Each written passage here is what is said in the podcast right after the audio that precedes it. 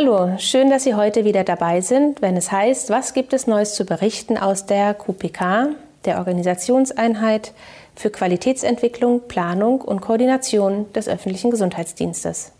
In der vergangenen Folge hat uns Herr Westphal von seinem Projekt Sport im Kiez erzählt. Nun ist er es, der Sie durch diese Folge führt und uns die Fragen stellt.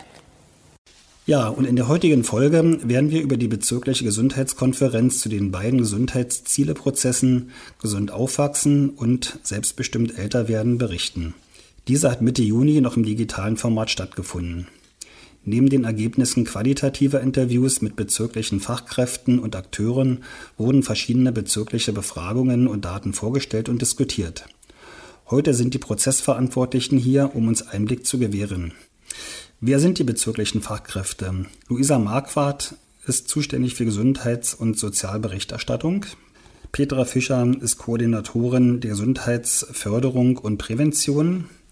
Stefan Schikocha ist Gesundheitsplaner und Claudia Diedrichs, Altenhilfe- und Geriatrie-Koordinatorin in der Abteilung für Soziales und Gesundheit.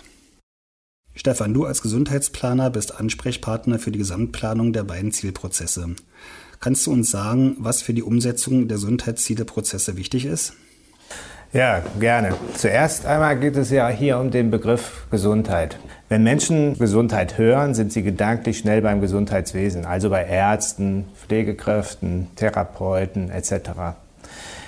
Wir arbeiten hier mit dem Gesundheitsbegriff der WHO, der das soziale Wohlbefinden neben dem körperlichen und dem geistigen Wohlbefinden mit einschließt. Ganz zentral für die Ausrichtung unseres Handels ist die Ottawa-Charta der WHO. Sie adressiert so etwas wie sozial bedingte Ungleichheit oder auch eine gesundheitsförderliche Gesamtpolitik. Das bedeutet beispielsweise, dass wir uns auch für den Ausbau von Rad- und Fußwegen interessieren oder auch einbringen sollten. Das bedeutet auch, dass wir hier gesundheitsförderliche Lebenswelten gestalten. Ein gutes Beispiel hier im Bezirk sind hier die Projekte zur guten, gesunden Kita. Wichtig in diesem gesamten Kontext ist sicherlich der Begriff der Gesundheitsförderung. Gesundheitsförderung zielt zum einen natürlich auf die Ausrichtung eines individuellen Verhaltens, vor allen Dingen aber auch die Betonung, dass zur Entwicklung von Gesundheit wir weitere Faktoren im Blick nehmen müssen eben soziale, ökologische, kulturelle Faktoren, die hier Einfluss nehmen. Doch zurück zum Zieleprozess. Tatsächlich ist die Entwicklung von Maßnahmen, um die Gesundheit der Menschen hier in unserem Bezirk zu stärken und zu verbessern, ein komplexes Unterfangen. Fängt man an, über solche Maßnahmen nachzudenken, wird einem schnell klar, dass es viele unterschiedliche und gleichwertige Probleme gibt, die quer verteilt über unseren Bezirk sind. Damit dann unser bezirkliches Handeln nicht willkürlich und beliebig ist, braucht es einen gemeinsamen Rahmen. Diesen Rahmen bildet nun hier der Gesundheitszieleprozess.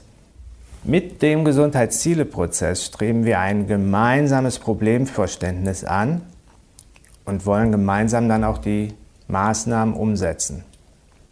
In diesem Kontext haben wir auch viele Interviews äh, geführt und konnten dann ja auch in dem, im Rahmen der Gesundheitsziele-Konferenz 18 Handlungsfelder und ca. 100 Gesundheitsziele vorstellen, die wir dann gemeinsam reduziert haben. Wir sind dann aus der Gesundheitsziele-Konferenz rausgekommen und hatten uns dazu entschieden, sechs Handlungsfelder zu bearbeiten. Ziel ist so, die nächsten zwölf Monate Maßnahmen zu erarbeiten und dann im folgenden Jahr einen Maßnahmenkatalog auf der nächsten Gesundheitszielekonferenz vorzustellen. Und welche Rolle spielen in diesem Zusammenhang nun Daten und Befragungen? Werden diese in den Gesundheitszieleprozessen berücksichtigt? Genau, also unter anderem Erkenntnisse aus der Gesundheits- und Sozialberichterstattung, also meinem Arbeitsbereich, bilden eben die Grundlage für die Ableitung gesundheitsförderlicher Maßnahmen und eben auch für die Formulierung äh, von Gesundheitszielen für beide Prozesse.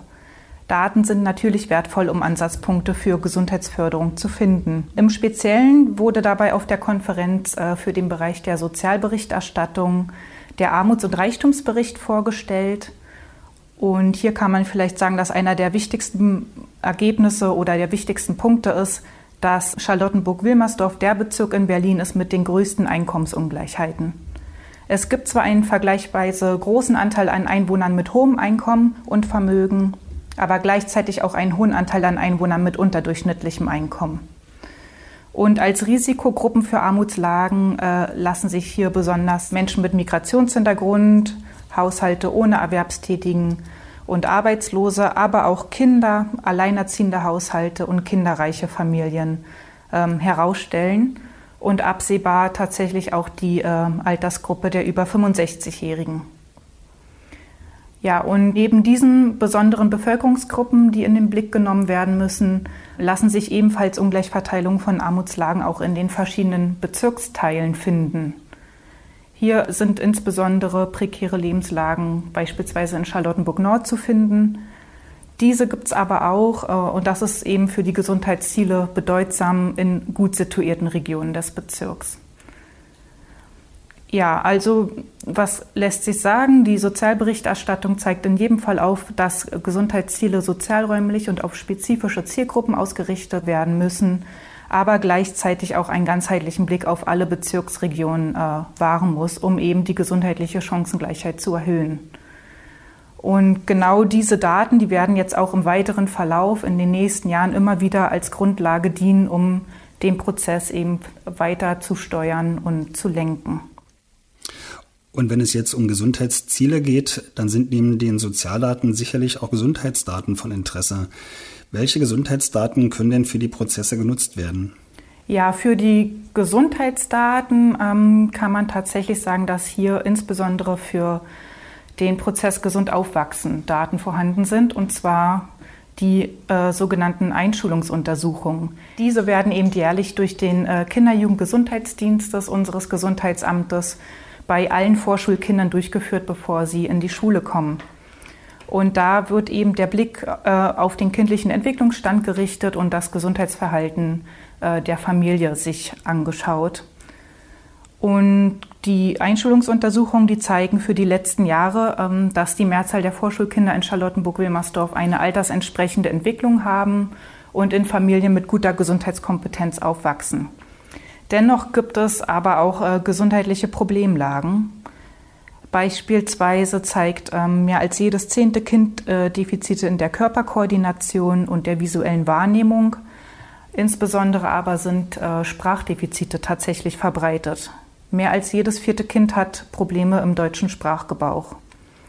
Ja, und daher ist der schulische Förderbedarf, der äh, dort festgestellt wird, äh, insbesondere im Bereich der Sprache zu finden, aber das darf man auch nicht vergessen, auch im Bereich der emotionalen sozialen Entwicklung.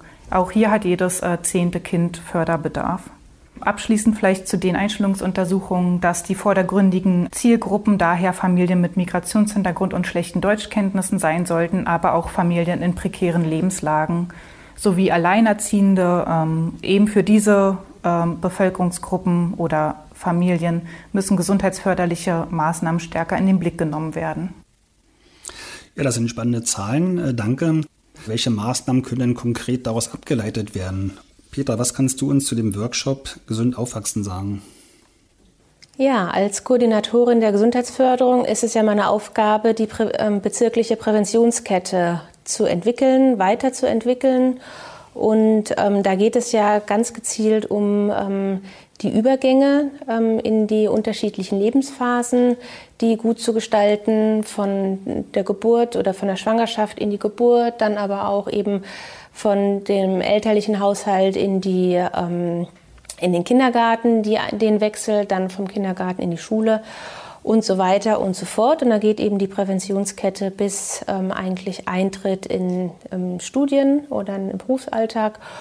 Und da werden natürlich ähm, auch, wie eben vorgestellt wurde, die Daten auch zugenutzt, dass daraufhin Maßnahmen entwickelt werden. Und dass es nicht so eine einseitige Geschichte sein soll, ist es eben wichtig, die ähm, Fachkräfte aus den unterschiedlichen Ressorts zusammenzubringen, die ja eben alle mit einem anderen Blickwinkel in den Lebensphasen arbeiten. Also es ist nicht nur lebensphasenübergreifend, sondern auch ressortübergreifend ähm, ausgerichtet. Und dafür war es erstmal auch wichtig, die ganzen Fachkräfte, die aus unterschiedlichen Abteilungen zusammenkommen, ja in Austausch zu bringen. Und dafür haben wir vorbereitend erstmal, wie Stefan Schikora das auch schön beschrieben hat, qualitative Interviews mit den Fachkräften geführt, um erstmal deren Erfahrung auch mit einfließen zu lassen, dass es eben nicht nur datenbasiert ist, sondern wirklich auch von den Menschen, die im Kontakt stehen mit den Familien. Genau, also die Auswertung der Interviews ergab eben dann insgesamt in unserem Bereich gesund aufwachsen, dass acht Handlungsfelder äh, wichtig sind für die Fachkräfte, in denen wir dann auch unterschiedliche unterschiedliche Gesundheitsziele bereits vorformuliert haben. Auf der Gesundheitskonferenz im Juni wurden diese dann vorgestellt und wir haben mit allen anwesenden Fachkräften, was ja eben auch noch mehr waren als die, die dann schlussendlich in der Befragung teilgenommen hatten, hatten alle die Möglichkeit, die dann mit zu diskutieren und vor allem eben auch ähm, die Handlungsfelder zu priorisieren, weil wir eben auch nicht alle gleichzeitig bearbeiten können. Und von daher haben wir drei Handlungsfelder priorisieren lassen. Und da stellte sich heraus, dass eigentlich die gesamten Teilnehmer sich auf die ähm, Handlungsfelder Kita und Vorbereitung auf die Schule verständigt haben. Da spielt dann auch die Sprachentwicklung eine ähm, große Rolle, was ähm, die Datenlage eben auch so wiedergibt. Und das nächste Handlungsfeld ist die psychische Gesundheit, die eine wichtige Rolle spielt. Und dann aber auch als drittes Handlungsfeld noch die allgemeinen Belastungslagen der Familien, Trennung und Scheidung. Und diese sind dann nochmal im Detail diskutiert worden, nochmal ergänzt worden auch um bestimmte Themen. Und was da eben auch wirklich das Schöne schon war, ist, dass die Fachkräfte untereinander in Kontakt gekommen sind, sich ausgetauscht haben, auch mehr über die anderen Bereiche erfahren haben, auch teilweise erfahren haben, warum bestimmte Themen eben bei den einen berücksichtigt sind und bei den anderen vielleicht weniger. Und von daher war das schon eigentlich als ein Erfolg eben zu sehen.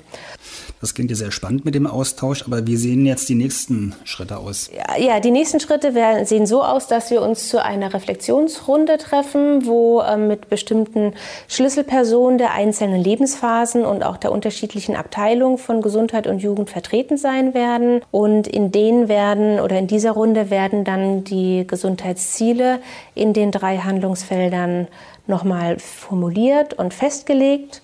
Und dann werden sie in die ähm, Handlungsfelder, in die Arbeitsgruppen der Handlungsfelder nochmal gehen. Da haben sich auch sehr viele bereit erklärt, daran mitzuwirken. Ähm, und die werden sich dann im Anschluss treffen und aufgrund der Gesundheitsziele, die festgelegt wurden, dann werden die Maßnahmen entwickeln. Und welche Schritte fanden im Gesundheitszieleprozess selbstbestimmt älter werden bereits statt und sind weiterhin vorgesehen? Ja, das Prozedere im Gesundheitszieleprozess selbstbestimmt älter werden ist natürlich vergleichbar mit dem Gesundheitszieleprozess gesund aufwachsen. Ich kann eher noch mal was dazu sagen, äh, wie wir überhaupt dazu gekommen sind. Und zwar bin ich als Koordinatorin der Altenhilfe und Geriatrie am Bezirksamt Charlottenburg-Wilmersdorf dafür zuständig, den Bezirk im Prinzip so zu gestalten, dass ältere Menschen sich wohlfühlen, lange in ihrer vertrauten Umgebung wohnen bleiben und in ihrer Nähe eine Infrastruktur vorfinden, die auf ihre eigenen Bedürfnisse zugeschnitten sind. Das geht zum, vom Thema Wohnen über äh, Mobilität, aber auch über Ehrenamt ähm, und Selbsthilfe. Und was äh, bei uns wichtig war, wir wollten nicht nur von auf Landesebene gucken, da gibt es ja bereits einige Ansätze für die Entwicklung von Gesundheitszielen, wie zum Beispiel auch die seniorenpolitischen Leitlinien oder die Gesundheitsziele für Ältere, sondern wir wollten wirklich gucken, was ist eigentlich im Bezirk Charlottenburg-Wilmersdorf für Menschen ab 60 Jahren wichtig. Und dafür haben wir einmal auch Akteure befragt, äh, fast 30 im Bezirk, die sich mit den Menschen über 60 äh, beschäftigen, aber auch die Bevölkerung selbst. Und zwar haben wir Anfang 2020 eine Befragung von 10.000 Menschen durchgeführt.